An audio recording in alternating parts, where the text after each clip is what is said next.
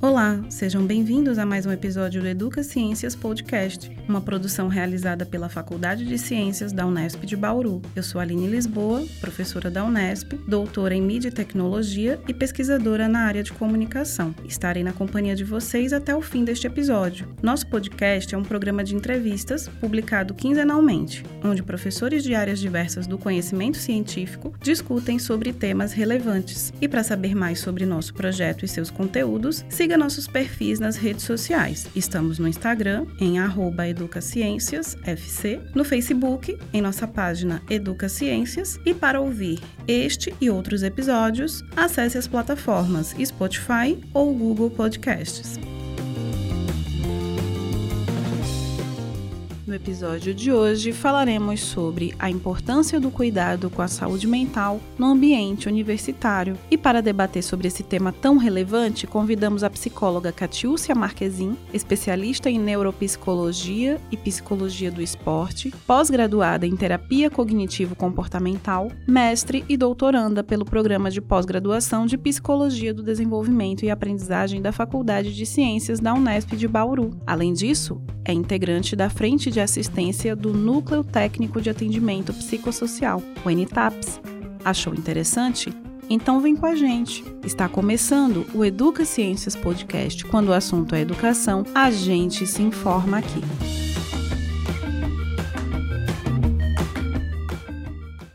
Olá, Catiúcia, seja bem-vinda ao nosso podcast. Agradeço muito por ter aceito o nosso convite. Aline, obrigada. Eu que te agradeço pela oportunidade e aqui juntos podermos falar de tantos assuntos tão importantes e urgentes para esse momento. Catiúcia, muito se fala em saúde mental, mas o termo ainda é motivo de dúvida para várias pessoas. Você poderia explicar melhor o que é saúde mental? Vamos lá, vamos falar então de saúde mental. Quem nunca ouviu? Como que você está? Como você está? Como você está se sentindo, né? Como você está hoje? Quando você responde essa pergunta, você já se deu conta como você descreve o como você está? Ah, então vamos pensar. Se for para algum conhecido, para alguém da família, alguém íntimo, a gente até descreve, mas a gente comenta o quê? Se for para um médico, para um profissional de saúde, para um dentista, um fisioterapeuta, psicólogo, o que, que a gente vai abordar quando for comentar? E aí, como é que eu estou me sentindo? Como que eu estou? Como é que a gente responde como é que eu estou hoje? E como é que a gente está hoje? Então, quando a gente começa a pensar como é que a gente descreve os momentos em que a gente está hoje, ou há 15 dias atrás, ou uma semana, que tem uma relação com saúde, vamos pensar em qualidade de vida. Como é que eu estou me sentindo? Qual é a minha percepção em relação à minha saúde? Ou será que a gente está dando uma entonação para a saúde física? Ah, eu estive gripada? Eu tive uma virose? Ok, foi pontual. É nesse sentido que a gente está olhando para a saúde? Porque quando a gente pensa em saúde mental, a gente vai diretamente para aspectos cognitivos, saúde física, a nossa saúde emocional, as nossas questões sociais, como que eu lido com as outras pessoas e como eu me sinto em relação a isso. A gente também olha para a questão financeira. Como é que a gente está nesse sentido também que interfere a nossa saúde mental e física? Como estão os nossos relacionamentos, a nossa família? Vamos olhar para a gente como um todo? Em relação a isso tudo, a saúde, a gente pensa numa relação direta com a forma que a gente percebe e compreende de saúde. Opa, como que eu me percebo em relação à saúde? E quando a gente fala de saúde mental, por exemplo, você tem dado atenção aos seus limites do seu corpo? Você tem tido dificuldades em tomar decisões? Como você enfrenta seus desafios? Quando você é frustrado ou frustrada? Já imaginou naquelas situações de conflito como que você reage? E aos seus traumas? Como que você lida com os fracassos? Como que você está lidando com seus sucessos? Aí a gente pensa em saúde mental. Como eu me percebo e como eu me coloco em relação ao mundo, aquilo que acontece comigo e como é que eu respondo a forma com que esperam de mim e a forma que eu percebo e realmente tento me colocar em relação a tudo que acontece ao meu redor. Saúde é mais do que estar doente. Porque se a gente for conversar com alguém hoje que passa por um tratamento ou está hospitalizado e eu perguntar como você está, qual será que é a possível resposta? Ah, eu estou uh, tomando um soro, eu estou passando por um tratamento. Provavelmente essa pessoa diga: eu estou bem. Eu estou me sentindo bem. Então, a nossa percepção de saúde, e principalmente saúde mental, vai além daquilo que eu vejo, daquilo que eu percebo. Saúde mental é como estou me sentindo e como eu faço e como eu sou, como eu tenho atitudes em relação a tudo aquilo que interfere no meu modo de ser, de pensar e de agir. Perfeito, Kate. Nos tempos atuais, qual a importância então de abordar esse tema? Como é possível identificar que algo não vai bem? Vamos lá. Se a gente pensar que no decorrer dos anos, né, e essa sociedade, se a gente tirar uma foto hoje da sociedade desse momento, como que a gente percebe, né, ou como a gente se perde nas experiências que a gente tem? Será que a gente está resolvendo problemas, dissolvendo problemas, ou a gente está deixando se levar em relação a isso, né? Inclusive de maneira coletiva. O agora eu percebo de uma maneira individual ou em relação ao contexto que, que estou inserida, em relação ao grupo de pessoas que eu faço parte. Se a gente pensar, nessas questões da individualização dessas questões de saúde e sociais também, fazendo a introdução aqui dessa resposta, né? Eu fico pensando como é que a gente está olhando para quando. Será que a gente está se esforçando? Será que a gente consegue perceber quando alguém diz assim: ah, você tem que dar conta, você precisa se esforçar mais, você tem que entregar, você tem que fazer corretamente? O quanto a gente está se sobrecarregando? Vamos pensar em sobrecarga? Se a gente pensar que quando algo não vai bem, a gente pensa que em momentos de sobrecarga, como que a gente está em relação ao humor? A gente está tendo alteração de humor? Olha, lá em casa eu tenho uma criança, por exemplo. Como é que eu sei que alguma coisa não está bem ali, que está sobrecarregado e está tendo uma alteração? Vai para o comportamento, vai para a birra, vai para o choro. E no adolescente? que por causa do próprio desenvolvimento, das questões de desenvolvimento de ciclo vital, a gente espera algumas respostas. Mas está mais quieto, está mais isolada. É esperado, mas o quanto isso está alterando o seu jeito de ser. Ah, era mais quietinho, agora tá mais quieto ainda. Era uma pessoa legal de lidar no dia a dia, mas agora tá reativo, tá irritado, tá respondendo, tá mais impulsivo, uh, tá mais reativa. Uh, como que essa pessoa tá lidando é, com a forma de ver a vida? Tá mais tá olhando com um olhar mais negativo? Não tô falando pra gente romantizar a vida também, nem é, levar a vida assim com tudo positivo para o alto astral. Não é nesse sentido. Mas a gente tá olhando para aquilo que não dá certo com um olhar negativista em excesso, por exemplo. Como tá o nosso sono? a gente está com mais sono, com menos sono, perdendo sono, dificuldade para dormir, aquele sono que fica alterado. Tá tendo pesadelo? Quantas vezes por semana? A sensação de tristeza. Tristeza é bom, alegria é bom, sentir raiva é bom. As emoções são boas, mas o quanto essa, essa sensação de tristeza, ela está mais frequente. E o que ela faz com a gente? Ela leva ao choro, a vontade de se isolar. O que é que acontece quando a gente está tendo tristeza frequente? E se está acontecendo? Como está o nosso olhar, a nossa visão de vida, os nossos projetos, os nossos sonhos perderam o sabor, a cor? A gente está perdendo o entusiasmo? A gente no sentido geral, porque eu faço essa provocação a você. Ah, se as pessoas estão mais irritadiças, né? Como que tá, tem uma maior irritabilidade ou a gente está mais apático? Como é que a gente está lidando com a rotina? Ou a nossa rotina é autocuidado, eu vou lá tomar um banho, arrumo meu cabelo, a gente está no automático, mas e a nossa rotina? Como que a gente está lidando com as questões de cuidar da gente, de quem está ao nosso redor?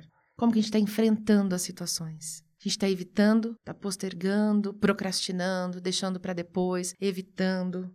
Nós estamos tendo sintomas físicos de estresse e ansiedade? A gente sabe identificar? Ai, quando eu estou um pouco mais ansioso, ou quando eu passo numa situação de estresse, ou quando eu fico mesmo ansioso ou ansiosa, o que, que eu sinto? É algo físico? É um desconforto físico? É uma dor localizada? É uma dor de cabeça? É uma tensão muscular? É algo do aparelho digestório? Ai, meu estômago, tô com um pouco mais de. Ai, tá aumentando aqui, uh, eu fico com uma queimação. Aonde que tá esse desconforto? É um sinal. Então a gente pensa em estresse e ansiedade. Como é que tá o nosso dia? Essas alterações, elas são muito importantes da gente perceber para saber quando não vai bem. E quando não vai bem, muitas vezes vem daquela pessoa que convive com a gente e fala: Ué, Tá diferente? Aconteceu alguma coisa? E pode ser que a gente está numa rotina, nessa vida acelerada, e a gente sabe o quanto de pressão e de entregas e de demandas que a gente tem no trabalho, na vida pessoal, em todos os âmbitos. Será que a gente também não está entrando nesse movimento em que a gente está deixando de se perceber? As pequenas alterações são aquelas em que eu começo a agir diferente, frente a situações que antes eu agia ou com naturalidade, ou conseguia tomar uma decisão de uma maneira mais adequada ou de uma, de uma forma que cause menos sofrimento, por exemplo. Algo interessante para eu encerrar aqui em relação a essa, essa questão é que a gente pensa em questões individualizadas, né? Então, olhar para a nossa saúde é como se eu tivesse um compromisso, a obrigação, até mesmo que a gente culpasse a pessoa por ela estar passando por aquilo. Mas a gente precisa olhar para uma questão das populações, dos coletivos, das questões relacionadas aos movimentos que nos transformam socialmente, nos transformam em relação à sociedade, que a gente olha para um olhar socioestrutural e até mesmo para outras estruturas. Os movimentos estruturais que estão onde encontramos os, as formas de trabalho e até mesmo a universidade, como um contexto maior. Então vamos, a gente olha para a gente e olha um pouco ao nosso entorno. Então, aonde que não vai bem? E aí, se a gente começar a olhar, pode ser que a gente se reconheça em relação à pessoa que está junto com a gente. Opa, eu reconheço que algo não vai bem. Opa, mas será que eu também não estou assim? Então a gente precisa ter um olhar com um pouco mais gentil e de afetuoso para nós mesmos e para aquilo que a gente não vê que está encoberto. Que eu posso olhar para você, você está sorridente, estar tudo bem. Mas será que vai tudo bem? Aonde que a gente vê essas alterações? E elas estão aí no nosso comportamento, na forma de ser e de agir do dia a dia. Verdade, Kátia. E em relação ao nosso autocuidado, é, como podemos observar que nossa saúde mental está vulnerável? Como podemos nos fortalecer em relação a isso? Quando a gente pensa em fortalecimento, pensando em saúde, qual será a primeira coisa que vem na cabeça? Olha, eu já fiz fortalecimento muscular. Alguém pode responder. E que de que jeito você fez? Ah, eu fiz uma prática de atividade física, eu fiz um acompanhamento, né? Mudou ali algumas rotinas. Ah, mas também tem como fortalecer o sistema imunológico. Ai, olha só que interessante. A gente encontra programas de televisão que falam muito sobre algumas coisas. Isso é corriqueiro, tá no dia a dia, né? Ah, vamos fortalecer a imunidade, melhorando com algum, a, a ingestão de alimentos e vitaminas. Quando a gente fala de saúde mental, como que a gente pode melhorar? Fortalecer. Vamos pensar então que a gente pode melhorar a qualidade que a gente descansa? Como é que você está descansando? O que, que, você faz na hora de descanso? Ou a gente está preenchendo os nossos horários de descanso com mais atividade. Ou então, pegando aquela telinha que fica iluminando toda hora ali, retangular que tem pertinho da gente, que fica ativando, ativando, né? Uma mensagem que chegou, uma tela, o uso do celular, por exemplo que pode ser um dos vilões. E não, porque no dia a dia a gente precisa. Como é que a gente está utilizando os nossos horários de lazer? O que, que a gente está fazendo para levar o nosso corpo, a nossa cabeça, a nossa psique, o nosso mental, seja o nome aí que você queira dar, para descansar, para se divertir? Quais são essas atividades que podem melhorar então a nossa saúde mental? Vamos pensar: lazer, melhor qualidade de sono, a própria alimentação. A gente aprende desde muito cedo que tem que comer certo, na hora certa, com todo um rigor. Mas durante a vida, muitas vezes, a gente não aprendeu ou não teve informação, ou alguém que nos conduziu para falar: olha, isso daqui vai ser bom para você ter saúde mental. E aí, muitas vezes, a gente só se dá conta quando a gente é exigido entrada em mercado de trabalho, ou quando a gente está fazendo alguma atividade acadêmica, ou quando a gente é levado a um estresse ou uma pressão maior, seja na área que for, até mesmo em esporte. Então, o que a gente pode melhorar? Com meditação, a própria atividade física regular, adquirindo conhecimento, ouvindo esse podcast. Sendo a gente sendo educado para a saúde mental, a gente pode receber instrução, socializar, ter contato com outras pessoas, poder ter acesso a outros espaços, ouvir a cultura, leitura de livros, a gente ter acesso a isso que pode nos nutrir em áreas que não são essas voltadas para o biológico, digamos assim, cultivar bom relacionamento. Você tem um amigo, uma amiga, alguém da sua família que você gosta muito, vamos cultivar isso, porque a gente tem visto quanto fez tanta diferença com a entrada da pandemia e agora. Quem éramos nós antes da pandemia e hoje com esse a quantidade, o volume de agravamento de aspectos de saúde mental na população em geral e para a gente mesmo, para quem está escutando a gente agora. Então, o que, que a gente pode fazer para fortalecer a saúde mental? É ter um olhar para a nossa rotina com disciplina e que a gente consiga ter espaço, por exemplo, para estabelecer essas formas mais saudáveis para que a gente consiga ser quem nós somos, né? E lógico, reduzindo também um pouquinho, se conseguir, o uso de telas. E aí tem todos esses artifícios que a gente fala tanto de tela que também tem ajudado a comprometer a saúde mental. Quando se trata do ambiente universitário, o tema tem ganho notoriedade cada vez maior. Então explica pra gente o que tem sido foco de preocupação em relação à saúde mental de quem habita a universidade na atualidade. Saúde mental na universidade, olha só. O quanto isso tem sido tema de pesquisa, mas além disso, o quanto isso no dia a dia da universidade, ele tem aparecido, nos provocado, está tão em evidência dentro das salas de aula, nos espaços dos laboratórios, nos espaços de convivência e na forma em que nós estamos aí mantendo nossas atividades. O que tem sido comum nesses últimos anos, Aline, é a gente encontrar falas no seguinte que vão ao seguinte encontro dessa questão. Tá comum deixar a saúde de lado porque concorre com outras questões. Vamos lá. A saúde fica de lado porque na universidade tem uma certa questão que a gente se sacrifica. Já ouviu isso? Que estar na universidade a gente tem acaba se sacrificando em decorrência das outras atividades, porque eu tenho que entregar, eu tenho que estudar, eu tenho que fazer prova, eu tenho que ir bem, eu tenho que ser um aluno de excelência, eu estou na universidade, eu tenho que tirar boas notas, eu tenho que fazer curso de extensão e tem estágio. Oi, vai. Olha como fica a nossa respiração. Eu tenho que fazer boas entregas, eu tenho que publicar, eu tenho, eu tenho, eu tenho, eu tenho. E o cuidar da gente acaba ficando em segundo plano, porque cada vez mais a gente vai aumentando os nossos horários dentro da universidade com coisas a fazer, porque tem uma pressão que vem das questões profissionais, porque a universidade é um espaço em que a gente aprende e que a gente aprende, inclusive, que a gente tem que ser bom, melhor, porque lá na frente a gente vai precisar trabalhar, ou então lá na frente a gente precisa se colocar, porque dentro do próprio curso a gente precisa ir bem, e a gente vai se colocando nessa grande bola de neve, digamos assim. Dentro da universidade é um espaço de sobrecarga. E nesse momento a gente tem visto quanto essa sobrecarga tem influenciado atrapalhado ou trazido prejuízos para a saúde de todos, de quem está na graduação, dos próprios docentes, do corpo de pessoas que trabalham, dos servidores, por exemplo, e para quem está na pós-graduação. Então, a saúde mental e a universidade hoje, ela está olhando para esse fenômeno, para esse momento e está percebendo que, para isso que está acontecendo, não é um fenômeno isolado. Uh, precisamos enfrentar essa questão de uma maneira coletiva, e para isso a gente tem que olhar como a universidade também como um espaço de cuidado.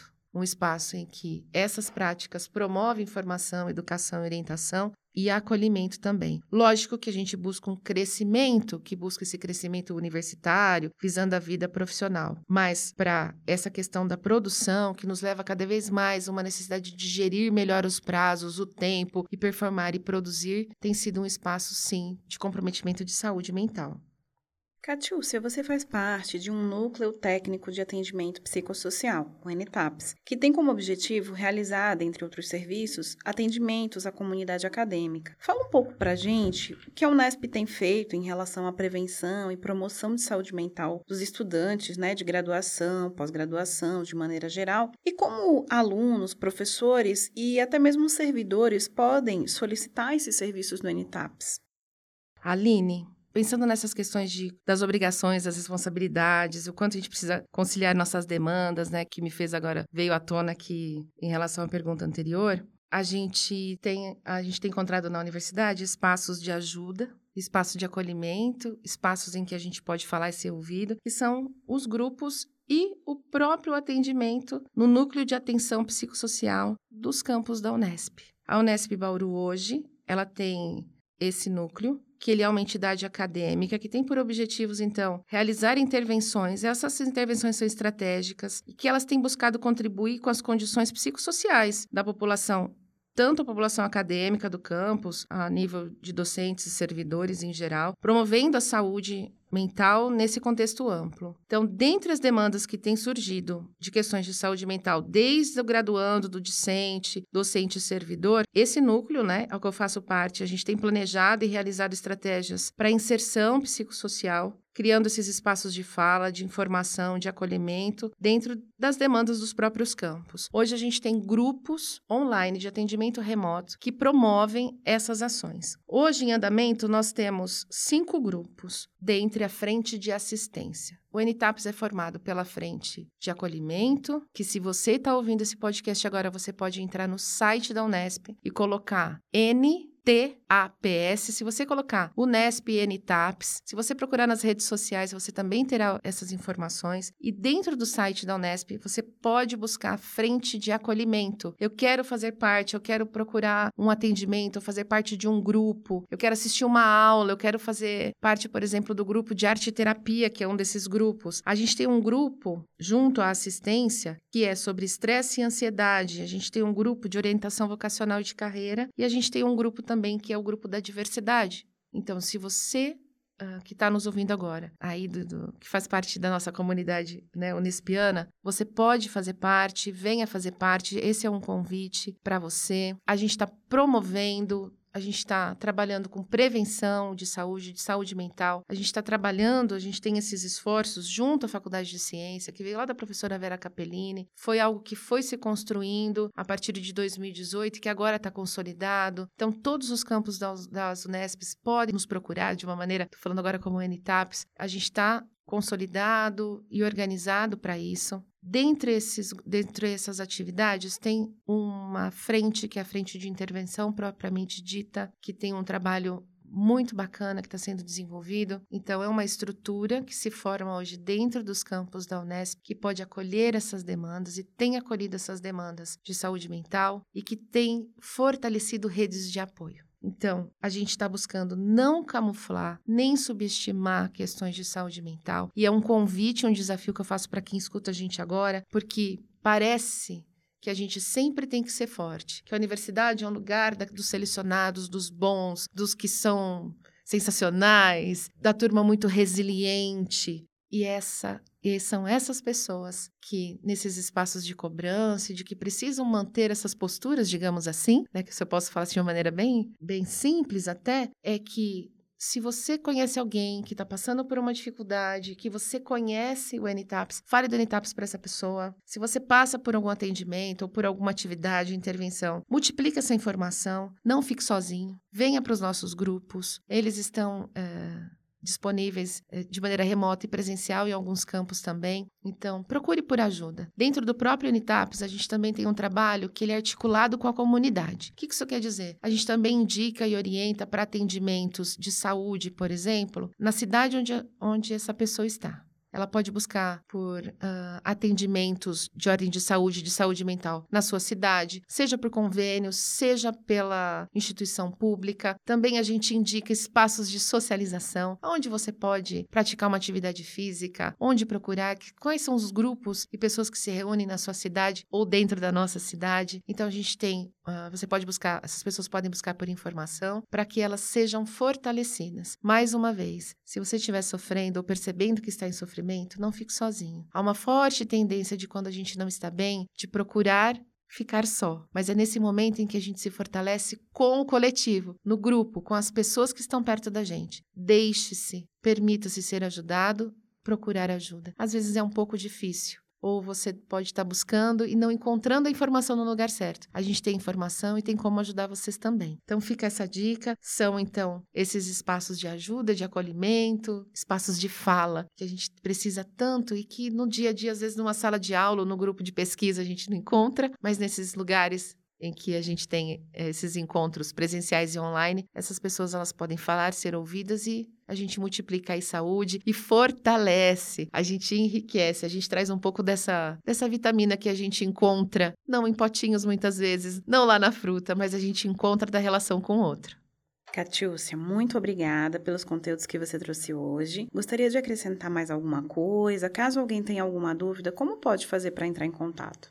Pode entrar em contato direto nas redes sociais, seja Facebook, Instagram, o próprio site da Unesp, procurando lá por NTAPS ou NTAPS Informações. Pode encontrar essas informações todas dentro do seu próprio campus da Unesp. Algum professor ou alguma coordenadora, alguém já deve ter ouvido falar, isso está sendo multiplicado. Fica de olho no e-mail. Se você tem e-mail institucional, as informações chegam. Eu sei que o volume de informação por e-mail, às vezes pode, a gente não dê talvez muito conta de acompanhar, mas dá uma olhadinha lá nas informações do NTAPS. Não se deixe para depois. Você tem priorizado tanta coisa. Nessa fila de prioridade, muitas vezes a gente tem ficado, né? Por último na fila de prioridade, busque ajuda, reconheça que é importante olhar para esses aspectos de saúde, senão a gente não vai chegar lá nesse futuro que a gente sonha da forma que a gente está ou da forma que a gente pretende chegar. Chame alguém para estar com você, busque a sua rede de apoio. Se for necessário, sim, vai pra, a gente vai indicar médico, né? A gente não pode invalidar isso. A gente tem uma rede de saúde ah, nos, nossos, nos nossos municípios. Procure ajuda a partir das pessoas que estão ao seu lado. E se a universidade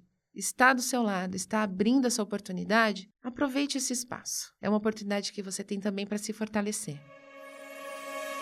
O episódio de hoje vai ficando por aqui. Agradecemos a você ouvinte que nos acompanhou até o final. Neste episódio, contamos com a apresentação e roteirização de Aline Lisboa, produção e edição de Samara Barbosa. Muito obrigada e até a próxima. Você ouviu o Educa Ciências Podcast. Quando o assunto é educação, a gente se informa aqui. Espero vocês no próximo episódio. Até lá!